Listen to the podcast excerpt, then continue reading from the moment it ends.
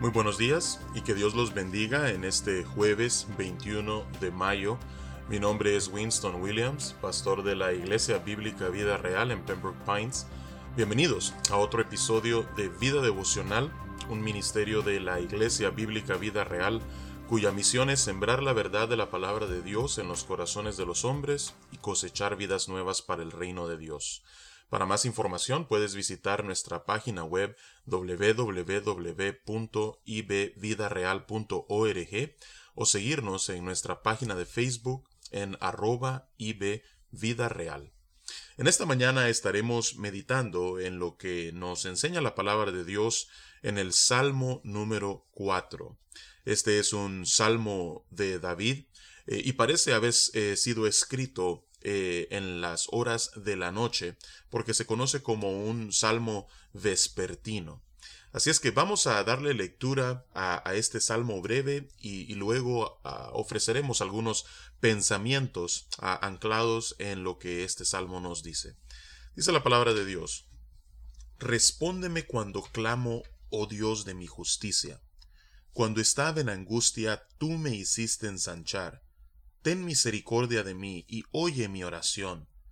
Hijos de los hombres, ¿hasta cuándo volveréis mi honra en infamia? ¿Amaréis la vanidad y buscaréis la mentira?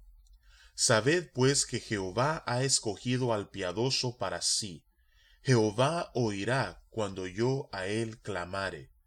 Temblad y no pequéis meditad en vuestro corazón, estando en vuestra cama, y callad. Ofreced sacrificios de justicia, y confiad en Jehová. Muchos son los que me dicen, ¿quién nos mostrará el bien? Alza sobre nosotros, oh Jehová, la luz de tu rostro. Tú diste alegría a mi corazón, mayor que la de ellos cuando abundaba su grano y su mosto. En paz me acostaré y asimismo dormiré, porque sólo tú, Jehová, me haces vivir confiado. Que Dios bendiga su palabra en esta mañana. Quisiera compartirles eh, cinco pensamientos breves que nos ah, podemos nosotros eh, meditar en ellos a la luz de lo que nos habla este Salmo número 4. Eh, en primer lugar, vemos nosotros que David estaba elevando su plegaria a Dios. Y esa plegaria estaba anclada en la realidad de que en el pasado, cuando él había estado en momentos de angustia o de aflicción como los que se encontraba en el presente, Dios le había contestado. En el versículo 1 vemos que él le, pide al Señor que le responda cuando él clame. Le pide que tenga misericordia de él cuando él levantare su oración que el Señor eh, oyera su, su, clamor. Ahora, esta petición que le hace el, eh, David al Señor está basada en el hecho que cuando David estuvo en angustia, Dios le hizo ensanchar. Así es que David, basada en esa experiencia pasada, ahora eleva una nueva plegaria y le pide al Señor que nuevamente le responda, que escuche su oración. Él estaba confiado que así sería. Por eso es que aquellos que eran sus angustiadores en el versículo 3 les dice, Sabed pues que Jehová ha escogido al piadoso, a aquel a quien Jehová ha escogido mostrarle su gracia, a ese lo ha escogido Dios para sí. Jehová oirá cuando yo a él clamare. David estaba convencido que así como en el pasado Dios había escuchado su clamor y había respondido en esta ocasión, lo volvería a hacer porque se encontraba en medio de gran presión, de gran aflicción.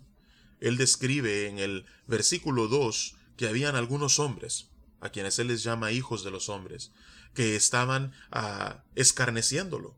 Él dice, ¿hasta cuándo volveréis mi honra en infamia? Amaréis la vanidad y buscaréis la mentira.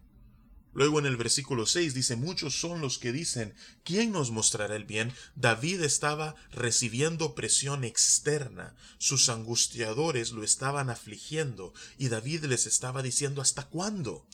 En lugar de estar haciendo esto, David les dice, lo que ustedes deberían estar haciendo es, en el versículo 4 y versículo 5, temblar y no pecar, meditar en su corazón cuando estén en sus camas, a solas y callar.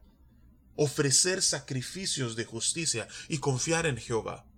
¿Por qué ellos debían hacer esto? Porque David estaba convencido que Dios no lo dejaría solo. Así es que todavía estaban a tiempo de rectificar. Entonces David les dice, en lugar de estarme angustiando, esto es lo que ustedes deberían estar haciendo. Y al final, con toda confianza, David dice en el versículo 7, Tú diste alegría a mi corazón. Tú, Señor, en medio de la angustia, tú diste alegría a mi corazón, mayor que la de ellos cuando abundaba su grano y su mosto. Y en esto nosotros vemos algo que es una realidad a lo largo de las escrituras, y eso es que el gozo del Señor es superior a aquel que nos brindan las cosas materiales. El grano, el mosto, que alegran el corazón de los hombres, no se comparan al gozo que Dios puede producir en el corazón de un creyente. Gozo del que nos habla el apóstol Pablo en Gálatas 5, un gozo sobrenatural. Un gozo del que le habla a los filipenses, en Filipenses, a capítulo 4. Ese gozo que solamente puede producir el Espíritu de Dios es superior a cualquier gozo terrenal.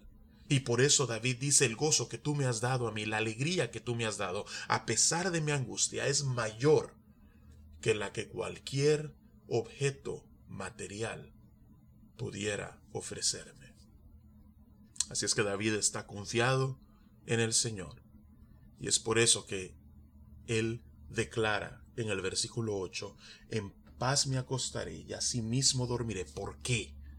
Porque solo tú, Jehová, Tú, Jehová, que me has respondido cuando yo he clamado, tú, Jehová, que me has dado un gozo que es superior a cualquier clase de alegría que podría darme cualquier objeto material, tú que has estado allí en cada momento, tú, Jehová, me haces vivir confiado.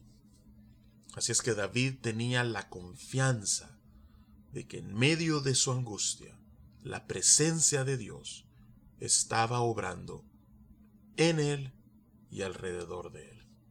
Así es que vamos a pedirle al Señor que esa sea nuestra confianza al enfrentarnos a diferentes clases de angustias en esta tierra. Padre, venimos ante tu presencia, Señor, en primer lugar reconociendo a Padre que las presiones, las aflicciones son reales, no solamente como las que experimentó el rey David, sino como las que nosotros enfrentamos día a día. Pero al mismo tiempo, Padre, han habido momentos en nuestras vidas en los cuales hemos estado angustiados y tú nos has respondido. Así es que basados, Señor, en ello, venimos ante ti y nuevamente elevamos nuestro clamor pidiéndote que una vez más tú puedas responder.